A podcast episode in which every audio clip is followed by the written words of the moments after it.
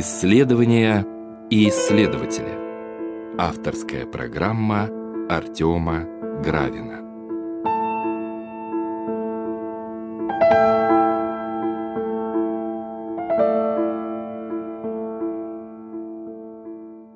Здравствуйте, уважаемые радиослушатели. В эфире радио Град Петров, программа «Исследования и исследователи». И мы продолжаем наши беседы о космологии с Алексеем Всеволодовичем Нестеруком, кандидатом физико-математических наук, доктором философских наук и специалистом по космологии. Здравствуйте, Алексей Всеволодович. Здравствуйте, Артем. Здравствуйте, дорогие радиослушатели. Прошло много бесед, мы говорили о архаичной космологии, о христианской космологии в какой-то степени, о разных тематиках, связанных с этой идеей. И последние две беседы мы посвятили как раз-таки развитию космологических представлений в новое время, по большей части. Да? То есть мы прошли такой путь, если пользоваться классификацией академика Вячеслава Семеновича Степина, от классической к неклассической, постнеклассической науки, но точки зрения космологии. И сегодня мы будем говорить уже о совсем современных тенденциях, да, может быть, об антропном принципе, может быть, еще каких-то темах. Алексей Всеволодович, вам слово. Спасибо, Артем. Ну, раз вы заявили тему об антропном принципе, давайте поговорим, потому что это популярная концепция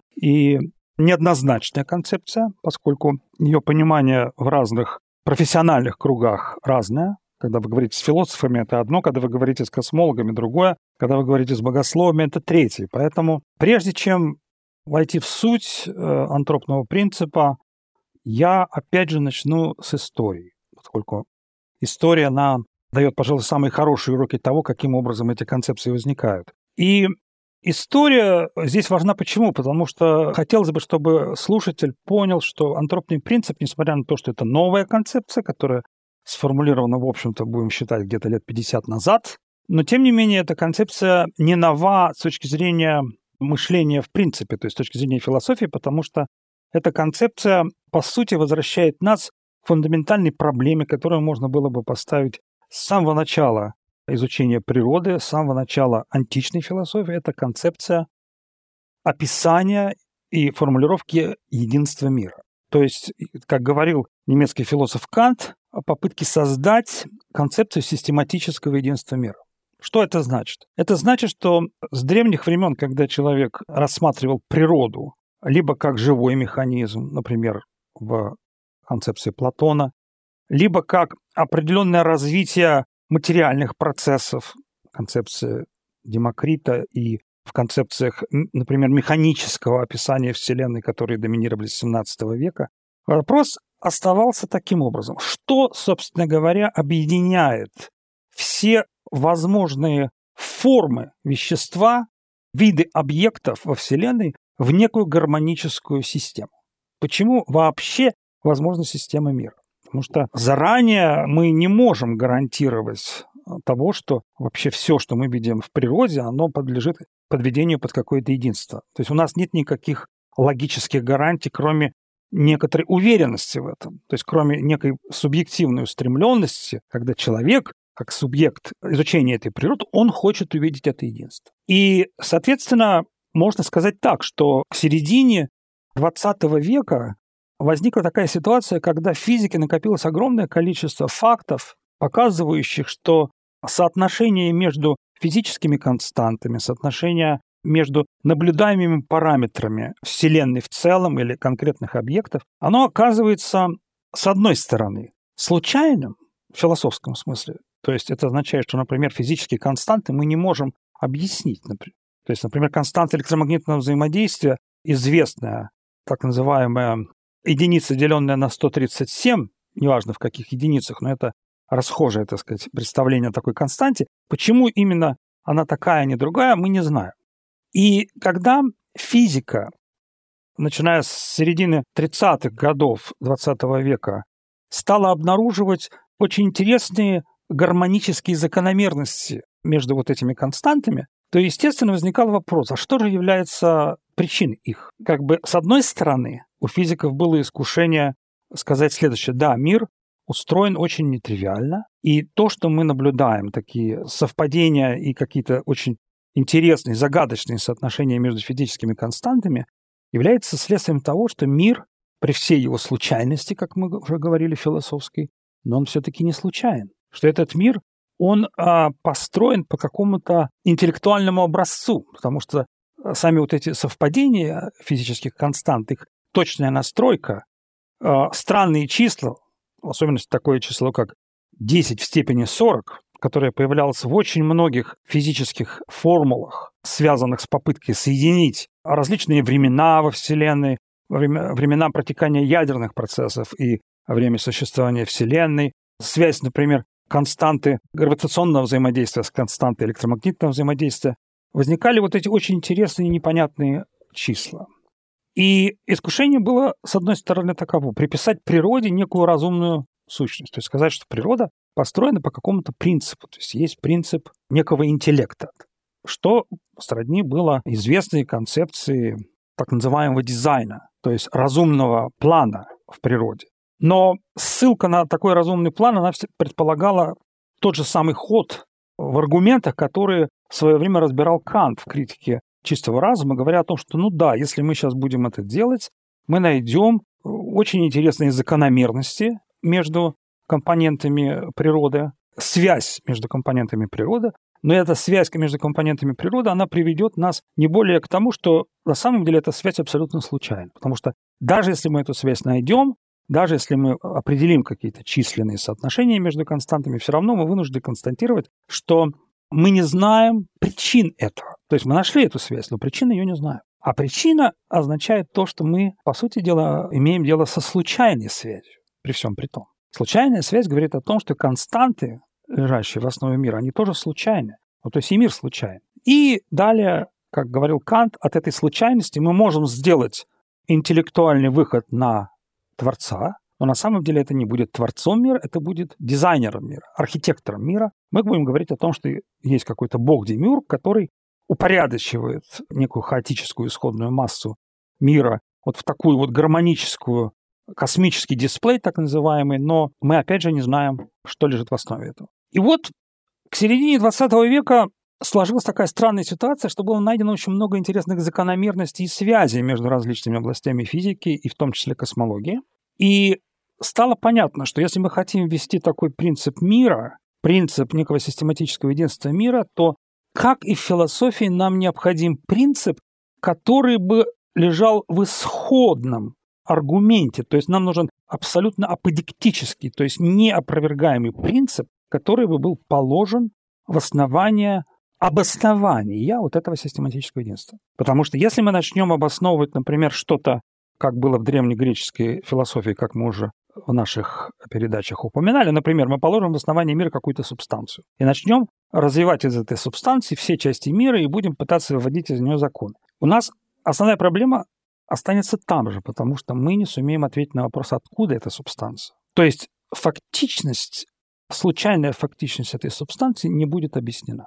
И, следовательно, тогда нам придется осуществить бесконечный регресс в какую-то предлежащую субстанцию, еще в какую-то субстанцию, и так до бесконечности, пока мы не остановимся и не поймем, что вообще этот путь неправилен. И поэтому нужен был принцип сродни тому, что происходило э, в философском развитии, когда, например, Декарт, он в некий момент сформулировал, что вообще нужно строить философию, исходя из некого исходного принципа, который невозможно опровергнуть. Но таким принципом, как Декарт сформулировал его, является принцип сознания человека, то есть принцип того, что человек живет, потому что он мыслит, потому что сам факт констатации жизни, он осуществляется в мысли. Известная его формула «я мыслю, следовательно, я существую» на латыни «cogito ergo sum», она была положена в основу философии, из которой, в общем-то, по-видимому, можно было построить вот эту аподиктическую систему.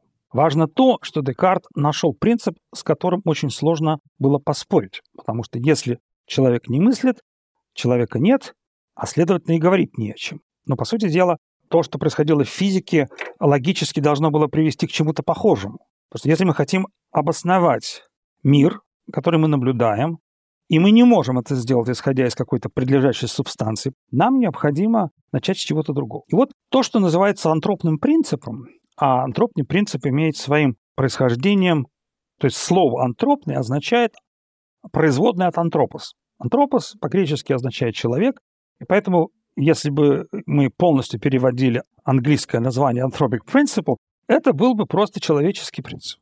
Принцип человека.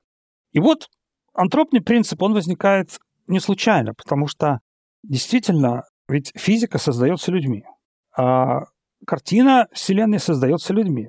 Закономерности и гармония Вселенной констатируются людьми. Следовательно, нам необходимо признать, что если нет человека, то, по сути дела, картина, о которой мы говорим, картина мироздания, она ну, не только бессмысленна, она просто не существует.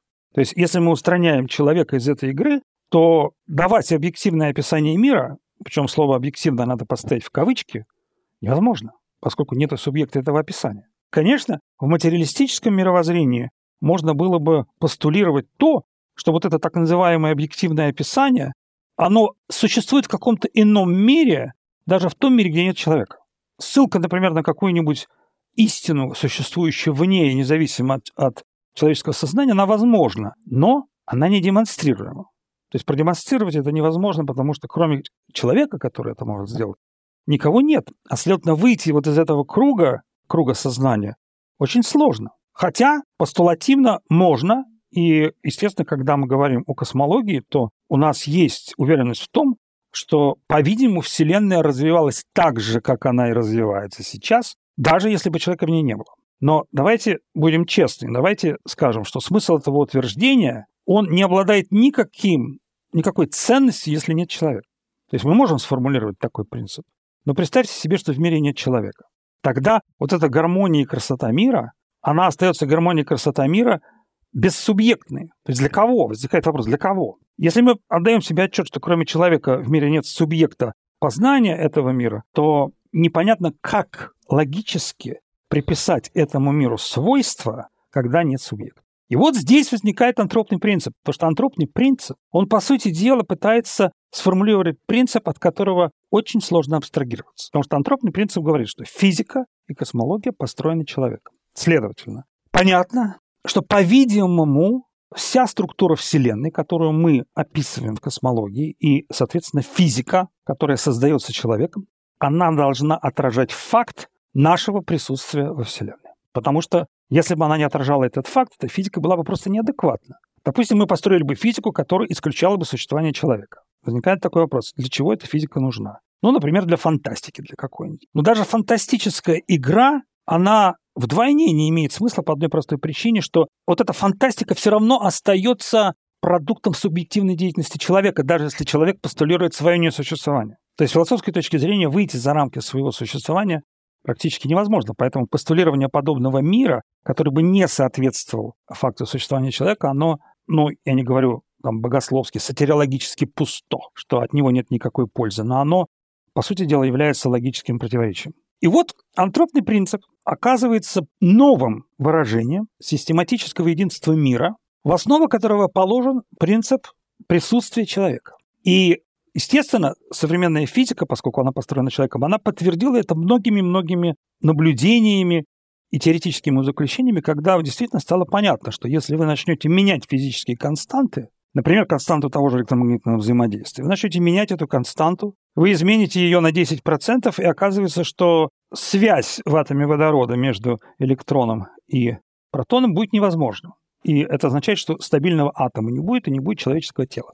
Отсюда возникает, естественно, следующий вопрос. Ну да, мы понимаем, что э, человек, он положенный в это, в принцип систематического единства мира, он позволяет объединить различные аспекты мира и позволяет сформулировать принцип, согласно которому существует связь между фактом существования человека и Вселенной. Связь достаточно жесткая, потому что возникает вот эта точная настройка физических констант, когда малейшее изменение этих констант, оно приводит к невозможности существования мира в той форме, как он есть. И, соответственно, здесь можно сформулировать достаточно простой принцип с точки зрения философии. Это принцип такой, что действительно для того, чтобы существовал человек, во Вселенной должны быть необходимые условия. Вот здесь я хочу настоять на слове «необходимые». Необходимые условия, они выполняются на уровне глобальных констант физики. Ну вот константы взаимодействия. У нас имеется четыре взаимодействия.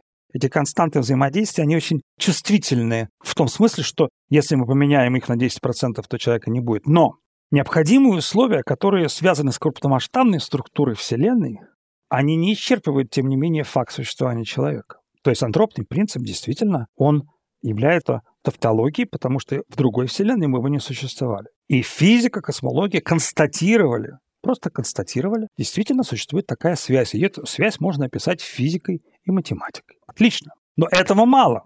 Этого мало, потому что в каком-то смысле это тривиальность. Тривиальность, когда, еще раз повторяю, принцип систематического единства мира, он оказался зацикленным на антропологические константы. Но тогда мы говорим как раз сейчас о необходимости, о необходимых да. условиях. Да? Да. Это так называемый, насколько мне известно, слабый антропный принцип, когда говорится да. о том, что есть определенные условия во Вселенной для того, чтобы появился человек. Все очень довольно-таки вроде тривиально и просто, но помимо необходимых условий, как мы говорили уже в наших беседах, да. есть достаточные условия, связанные да. с тем, что во Вселенной может быть заложен принцип появления человека. Или Вселенная может быть построена таким образом, чтобы однажды ее начали познавать, например. Или еще какие-то варианты. Может быть, мы теперь тогда о достаточных условиях поговорим, как вы считаете? Ну да, давайте, потому что необходимые условия в каком-то смысле являются тривиальными, потому что мы прекрасно понимаем, что любой человек, пришедший в этот мир, он по определению оказывается во власти этих необходимых условий, потому что если бы необходимые условия не были бы выполнены, не было бы просто этого мира. Но когда мы говорим слово «мир», надо сейчас совершенно четко понимать. Мы говорим не вообще о Вселенной, потому что Вселенная безгранично велика, и мы говорим не только о крупномасштабной структуре и глобальных физических константах, которые действительно необходимы для того, чтобы существовало. Давайте начнем по порядку. Для того, чтобы существовали галактики, для того, чтобы существовали звезды. Звезды должны прогореть для того, чтобы существовали тяжелые элементы. Для того, чтобы создать человека, нужно не только иметь эти тяжелые элементы, но нужно иметь Солнечную систему, нужно иметь планету Земля на орбите вокруг Солнца, находящейся на 150 миллионах километров. И вот здесь я пытаюсь акцентировать внимание на чем? Что кроме глобальных необходимых условий, которые мы формулируем на уровне космологии, должны ведь существовать еще конкретные локальные условия. И эти локальные условия, они отнюдь не покрываются необходимыми условиями, связанными, например, с физическими константами. Ну, я приведу просто пример. То есть во всей Вселенной физические константы остаются теми же самыми, но, например, факт существования планеты Земля и факт существования жизни на ней, он определяется несколькими конкретными факторами, которые не связаны с глобальной структурой. Например, тот факт, что на Земле есть жизнь, он связан с тем, что мы защищены от ионизирующих излучений частиц магнитным полем, потому что у Земли, например, очень сильное ядро, которое создает магнитное поле, рассеивающее частицы, летящие на большой скорости из космоса. Эти частицы, если бы они не рассеивались магнитным полем, они бы уничтожили все живое на этой планете. Поэтому глобальные условия космологические – это хорошо, но это не все. Должны быть совершенно конкретные локальные условия. И эти локальные условия, они совершенно не эквивалентны условиям, которые могут быть на других экзопланетах, где якобы существует жизнь. Соответственно, второй пример. В нашей для существования стабильности Земли, для, например, времен года, которые оказались абсолютно необходимыми для того, чтобы возникли циклы, жизненные циклы, и возникла жизнь, необходимо существование Луны. Потому что Луна, которая вращается на орбите вокруг Земли на расстоянии 384 тысячи километров, она стабилизирует ось вращения Земли. Стабилизация оси вращения Земли означает, что Земля, она не может, извините за выражение, свалиться на бок. Это означает, что вот система времен года, которая существует на Земле, и связанная с тем, что ось вращения Земли по отношению к плоскости ее вращения в, вокруг Солнца повернута на 23 градуса, это тоже очень важный момент, который привел к возникновению вот того, что мы называем сезоны, то есть времена года. Вот эти факты, они не обладают космологическим значением, они обладают совершенно конкретным значением, связанным с Землей. Это означает, что для того, чтобы существовала жизнь на нашей планете, нам нужны необходимые условия. Но нам нужны также еще и необходимые условия локальные, не только глобальные, локальные. А вот эти уже локальные условия, они, они глубоко конкретны. Ну и даже если мы об этих условиях будем в контексте антропного принципа говорить как о необходимых, остается, пожалуй, самый важный вопрос, который абсолютно не понят а, даже теми, кто формулирует антропный принцип, что вообще для того, чтобы возникла жизнь на этой планете, нужны условия, которые не описываются физикой.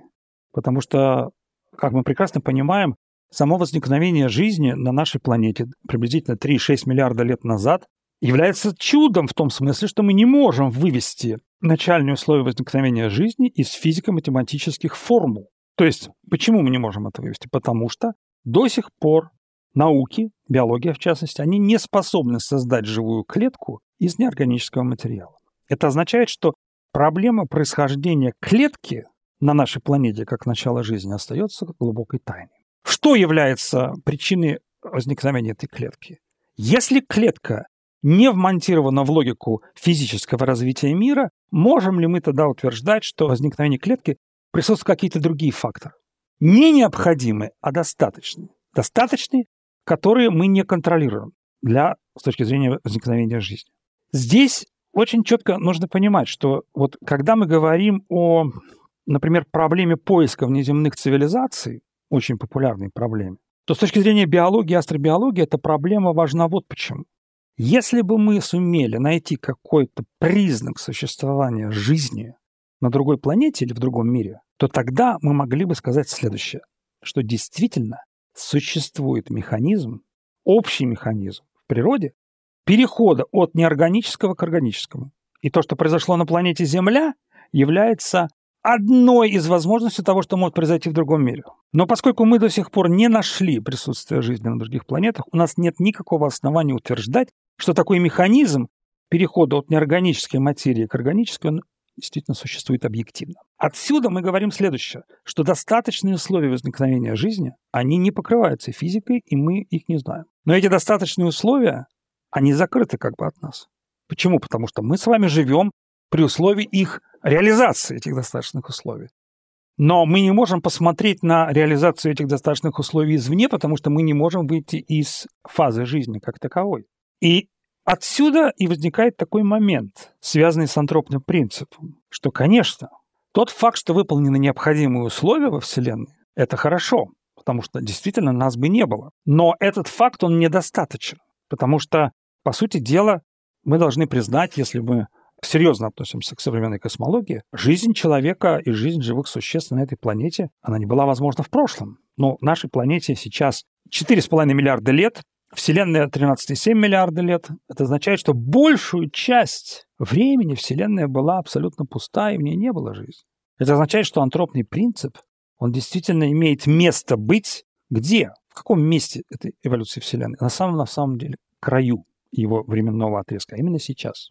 И далее, если мы посмотрим на будущее и исходим из того, что в будущем Вселенная должна охладиться и распасться, в которой жизни тоже будет невозможно, то понятно, что антропный принцип, он не может являться аподектическим принципом, то есть с философской точки зрения принципом необходимым по одной простой причине, что он по чисто физическим причинам не сможет иметь место быть. Поэтому возводить антропный принцип в какой-то философский принцип я бы не стал потому что этот принцип, он не является философским принципом, он является принципом, констатирующим систематическое единство мира здесь и сейчас, в данную эпоху.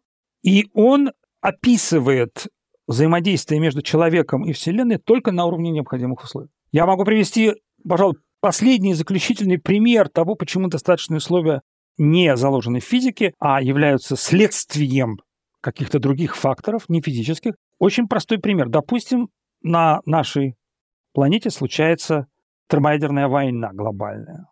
И человечество погибает в этой войне. Причем термоядерная война начинается по волеизлиянию самих людей. Смотрите, человек пропадает, наблюдатель во Вселенной пропадает, субъект построения космологии пропадает, а с точки зрения материалистической все условия в этой Вселенной сохраняются теми же самыми глобальные. Потому что даже если такая война произойдет на планете Земля, то вся окружающая Вселенная по-видимому, не изменится. Отсюда можно сказать, что выполнение антропного принципа или его невыполнение, то есть его реализация или нереализация, она в данный момент зависит от моральных факторов, от факторов, связанных с сознанием человека, с его интенциональностью, хочет ли он жить или хочет он умереть. Это означает, что приписывать антропному принципу аподектическое, физическое значение просто не имеет смысла. Потому что он реально опровергается просто вот такой вот странной ситуации. Поэтому я всегда пытался привлечь в своих работах внимание, что нужно быть очень аккуратным с этим принципом, потому что действительно во многом этот принцип, он является эпистемологическим. Да, это верно. Потому что человек, он не может построить физическую картину мира, которая не соответствовала бы условиям его существования и не соответствовала бы условиям его познавательных способностей. Конечно, это абсурд утверждать обратное. Но отсюда не следует, что мир, в котором мы существуем, что в нем автоматически выполнены достаточные условия существования человека, потому что достаточные условия существования человека, они уже являются за пределами физики. И здесь, если вы, Артем, не возражаете, я сделаю плавный переход к тому, о чем мы с вами немного говорили в предыдущих передачах, это проблеме воплощения. Потому что, по большому счету, если мы понимаем, что с чисто физической или философской точки зрения антропный принцип можно было бы возвести в принцип единства мира, придавая ему, например, так называемую сильную форму, сильный антропный принцип, когда ученые говорили, что Вселенная должна быть такой, потому что в ней должен появиться человек. Этот принцип он не обладал среди ученых никакой популярностью, потому что это телеологический принцип, постулирующий дизайн, постулирующий то, что человек является венцом творения, что действительно вся Вселенная создана для того, чтобы он был. Но с богословской точки зрения это как бы недостаточно, потому что речь идет не просто о человеке, потому что с точки зрения богословской мы на человеческую историю смотрим типологически, исходя из представления о приходе Сына Божьего на землю.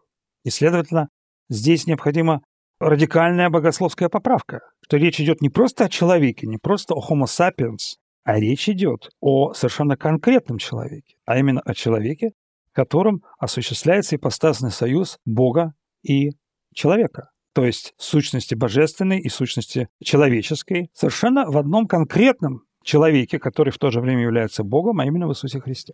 Потому что отсюда действительно мы производим некое типологическое обращение всей космологии, потому что если событие воплощения в христианском богословии кладется в основу всех событий, связанных с жизнью Христа, в основу всей практики, как описанной в Евангелии и практики церкви, то мы прекрасно понимаем, что центральным событием с христианской точки зрения является не просто человек как таковой, а является вот именно манифестация этого союза, ипостасного соединения Бога и человека. Но для того, чтобы такое ипостасное соединение произошло, необходима плоть человека. Необходима плоть Иисуса Христа и плоть Богородицы. А отсюда действительно возникает уже очень интересный вывод, о котором мы, мне кажется, упоминали в предыдущих передачах, что несмотря на то, что с богословской точки зрения творение мира осуществляется в акте свободной любви лиц Троицы, это означает, что мир свободно обусловлен, но он все же свободен от непосредственного вмешательства Бога, то типологическая трактовка сотворения мира, основой которой, мотивом которой является воплощение Христа, говорит о том, что это не совсем так. Это означает, что если мы принимаем, что воплощение Слова Божьего в плоти Иисуса из Назарета было задумано Богом до сотворения мира, это означает, что в сотворении этот мотив присутствовал. Но тогда антропный принцип, он становится не просто антропным, он становится то, что называется иногда теоантропным, теандрическим, так сказать. То есть речь идет о том, что действительно существует какая-то закономерность в развитии Вселенной, но она направлена не просто на возникновения человека как такового, она направлена на то, чтобы в этой Вселенной возникла возможность воплощения Бога. Эта идея, как ни странно, она до сих пор плохо осознана в среде тех людей, которые занимаются диалогом между космологией и богословием. Естественно, я не говорю совсем о физиках и космологах, поскольку их это вообще не интересует, по сути дела. Философы серьезные тоже, в общем-то, мало об этом задумываются, потому что они не полагают. Им не нравится такая типологическая интерпретация. Но в 20 веке я хочу указать на два конкретных случая, которые на богословов из католической церкви, в частности, первый из них это известный иезуит-антрополог Пьер Тейар де Шарден, который сформулировал именно этот принцип, утверждая, что, а он был эволюционист, христианский эволюционист, утверждая то, что эволюция Вселенной, она с самого начала с первых моментов того, как появился мир, она содержала в себе условия, как он говорил, Рождества, нативити, Рождества. И он утверждал о том, что, собственно говоря, весь эволюционный процесс, он направлен на то, чтобы не только создать тело для воплощения, но для того, чтобы и само обожение, это само восхождение к Христу уже как телу самой церкви, оно лежит как аргумент при самом начале создания этой вселенной. Второй богослов, я не буду на нем долго останавливаться, он был последователем Теяра де Шардена во Франции, это Клод Тресмонтан, который писал нечто аналогичное. Но важно что? Что вот если мы посмотрим на антропный принцип, который был переоткрыт, если так можно было выразиться, космологами где-то приблизительно 50 лет назад, то этот принцип, он в латентной форме уже существовал в философском и богословском мышлении. Здесь мы возвращаемся к, такому, к такому интересному моменту, когда антропный принцип или так называемый точная настройка физических констант и гармония мира и Вселенной вызывают чувство трепета, и действительно возникает такой вопрос, а ради чего все это? Почему такая гармония возникла? Для чего все это нужно? То богослов, он может на этот вопрос ответить и сказать, что это все нужно для того, чтобы были созданы условия для прихода Бога в мир. Но это означает, что мир, наш мир, он как бы с одной стороны создан в акте свободной любви, он свободен, но он не совсем свободен в том смысле, что этот мир, он предполагает манифестацию присутствия Бога в этом мире. Вот то, о чем говорили отцы церкви, например, Афанасий Александрийский, когда он говорил, что знаки Бога были даны человеку, но человек их не увидел, то эти знаки Бога, они непроизвольные. То есть мир говорит о том, что да, вот я, мир был создан, но для чего я был создан? Для того, чтобы была возможность прихода Бога в этот мир. И причем не просто при, прихода Бога, а Бога во плоти. И поэтому антропный принцип, с богословской точки зрения, его, мне кажется, следует переинтерпретировать как теоантропный принцип. При этом Опять же, я хотел бы сказать следующее, что мы говорим в основном о необходимых условиях. Мы не говорим о том, что воплощение Бога в плоти Иисуса из Назарета, оно было заложено в законах природы. Тогда бы процесс воплощения не являлся бы чудом, он не являлся бы откровением.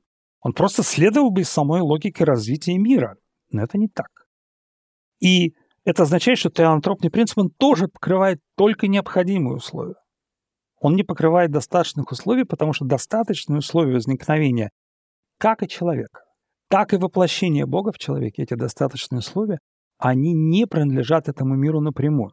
Они не вмонтированы в логику естественной каузальности этого мира. Так же, как, например, абсолютно невозможно поверить в то, чтобы процесс обожения каждого конкретного человека, он был, был монтирован в логику физического развития этого человека.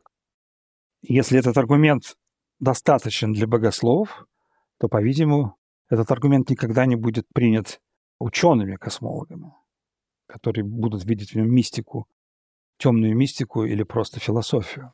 Но, тем не менее, сами космологи ответить на вопрос о том, в чем состоит обоснование от предлежащей фактичности антропного принципа они не могут.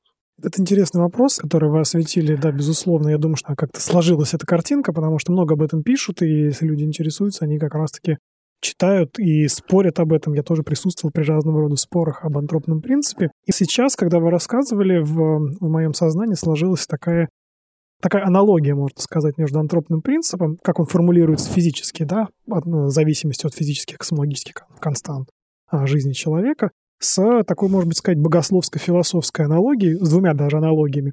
С одной стороны, это проблема зависимости человека от Вселенной или Вселенной от человека. То есть раб ли человек для Вселенной?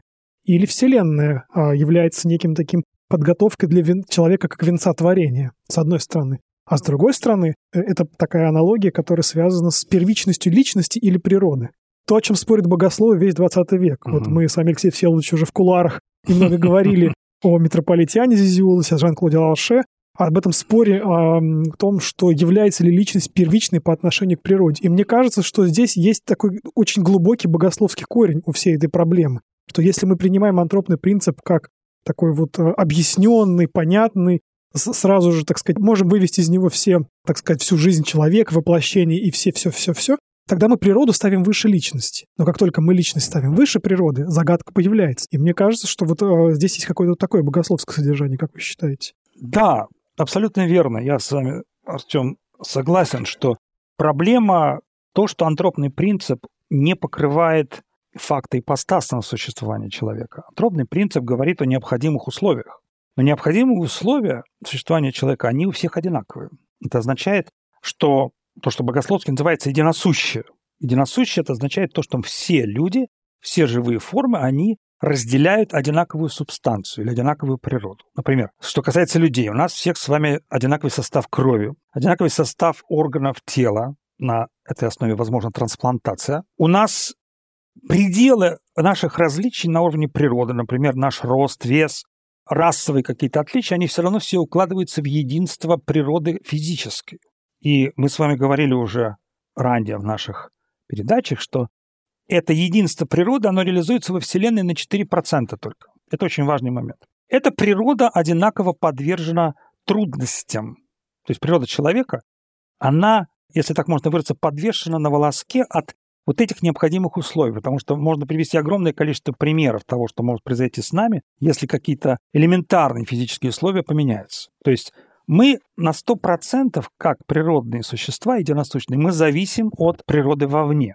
Мы зависим от атмосферы, мы зависим от количества потребляемых физических веществ в нашем процессе жизнедеятельности, мы зависим от солнечного света, мы зависим от воды и многих других факторов, и это все единые свойства для всех людей. Но в то же время мы абсолютно разные. Абсолютно разные просто по простому физическому факту. Это физический факт, обратите внимание, это не психологический факт. Мы разные, потому что мы все сосуществуем в разных пространственных положениях. Это как бы тривиальность. Ну да, потому что вот есть пространство физическое трехмерное. Мы не можем существовать в одной и той же точке пространства. Обратите внимание, в отличие от платоновских идей, потому что платоновские идеи, они могут существовать где угодно. Так вот, мы не существуем в одной точке пространства и часто не существуем в одном и том же времени, потому что мы знаем, что, например, наши родители умершие, они существовали в другие времена, а наши потомки, наши дети, они будут существовать еще в другие времена. И вот принцип вот этой личностности, он вытекает из чего? Из развлеченности в самой природе, в первую очередь. Конечно, этим все не обосновывается. Но в самой природе, в самой структуре физической реальности уже заложен принцип развлечения личности, но хорошо, если мы не хотим говорить о личности, индивидуумов. И уже здесь мы все абсолютно разные, потому что мы существуем в разных пространственных точках. Это факт, это не выдумка, поскольку современная космология утверждает, что в своем движении планета Земля, Солнечная система и галактика никогда не возвращаются на исходные позиции, то действительно каждый вновь рожденный человек в абсолютном пространстве времени он занимает совершенно иное положение. Это факт возражать против этого бессмысленно. Отсюда действительно мы видим, что в принципе природы самой уже соответствует это развлечение.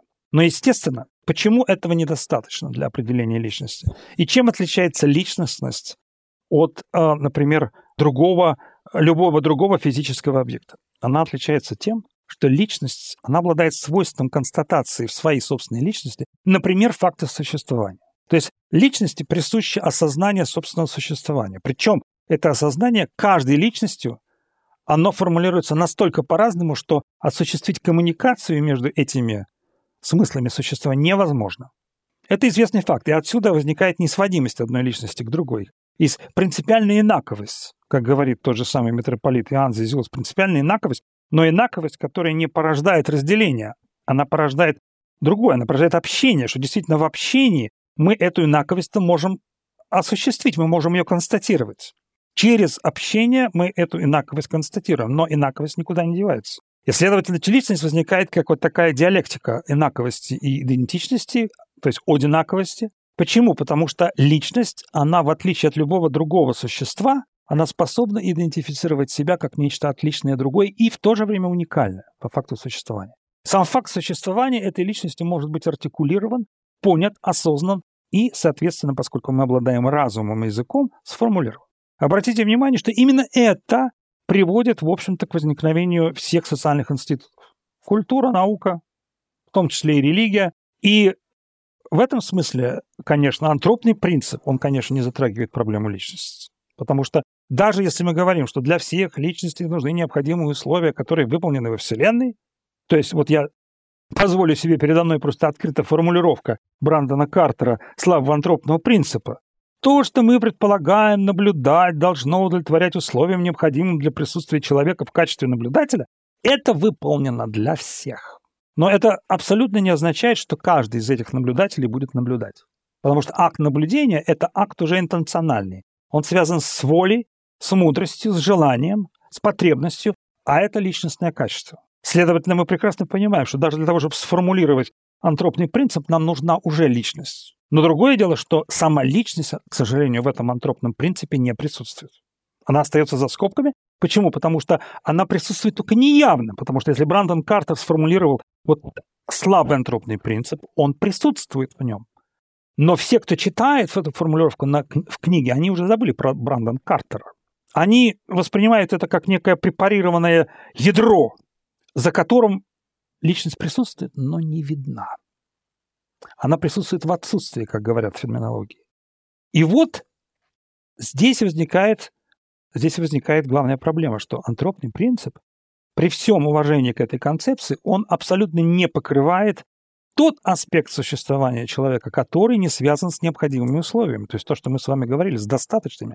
Потому что достаточные условия существования уже не просто человека. Смотрите, когда мы говорили вообще существование человека, это вопросы биологического происхождения жизни. Но мы сейчас перешли на немножко на другие достаточные условия. Достаточные условия для каждой конкретной личности. А это уже не вопрос антропного принципа, потому что вопрос к конкретике ипостасной, конкретике личностной, это уже вопрос богословский, потому что определяется каждый человек своей личной связью с тем Творцом, который его создал.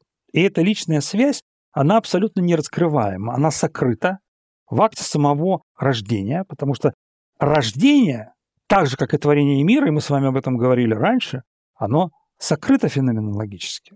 И это означает, что мы, присутствуя при формулировке нач... Э, необходимых условий возникновения человека, физических условий, биологических условий, семейных условий, мы, тем не менее, остаемся в полном неведении конкретности своего появления на свет, потому что это не проблема ни науки, ни э, философии. Здесь возникает очень сильно богословский компонент, когда мы должны констатировать, что личность принципиально не сводящаяся к природе.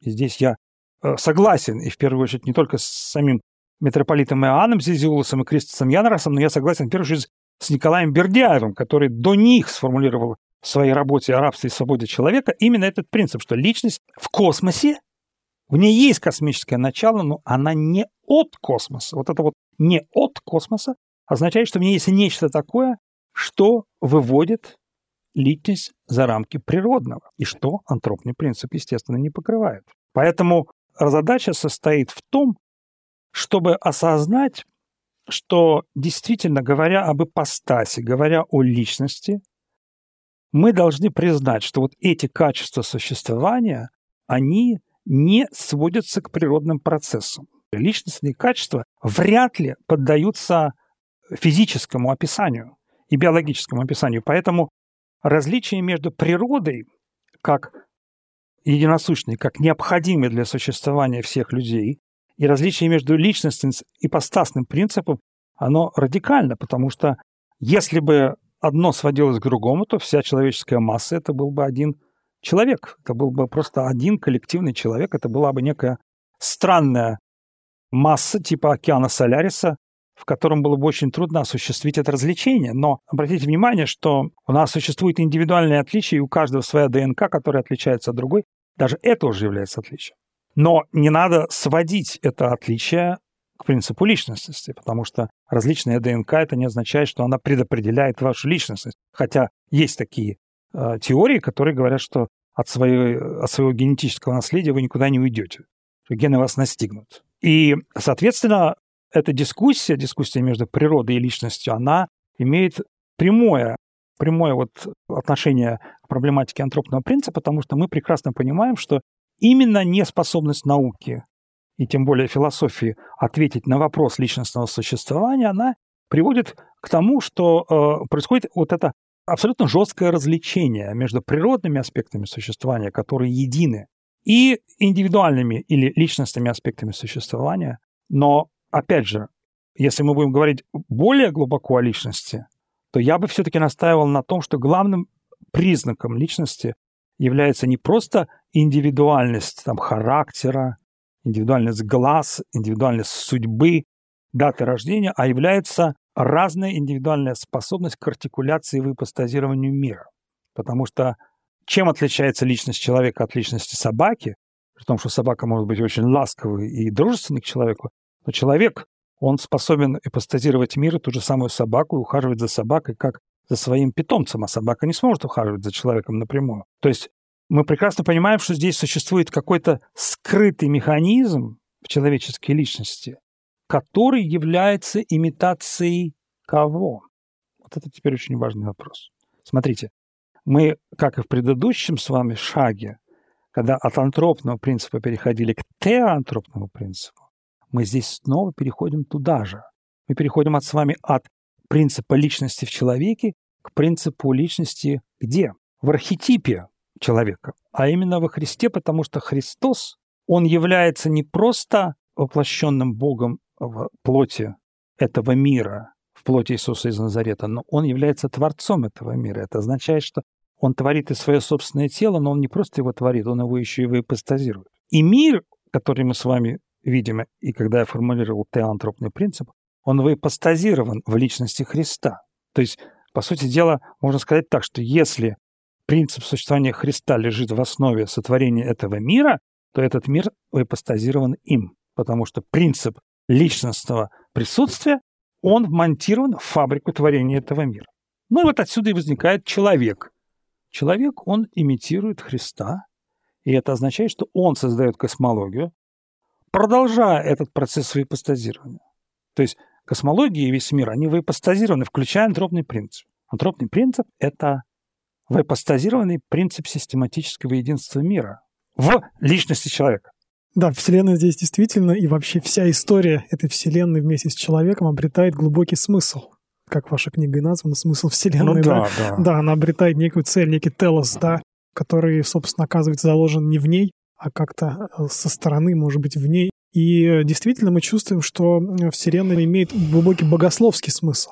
Такой вот действительно обращенный к Богу, а не к какой-то части этого мира, не какой-либо субстанции, о которой мы тоже говорили, не какому конкретному человеку или идее, как это бывает в идеологиях, а именно непосредственно к Богу, к Богу воплощенному. Ну, то есть он христоцентричен по большей части. И антропный принцип в какой-то степени, как концепция, вдруг появившаяся да, в последнее время, да, в последние десятилетия, а он как бы этим только подтверждает, но не открывает, да, в этом смысле. У нас время передачи подходит к концу, и сегодня мы говорили об такой интересной концепции, которая у многих на слуху, концепция антропного принципа. Была очень интересная беседа с Алексеем Всеволодовичем Нестеруком, кандидатом физико-математических наук, доктором философских наук и специалистом по космологии. Спасибо вам, Алексей Всеволодович. Спасибо, Артем. Спасибо за внимание, дорогие радиослушатели. И всем всего доброго. До свидания.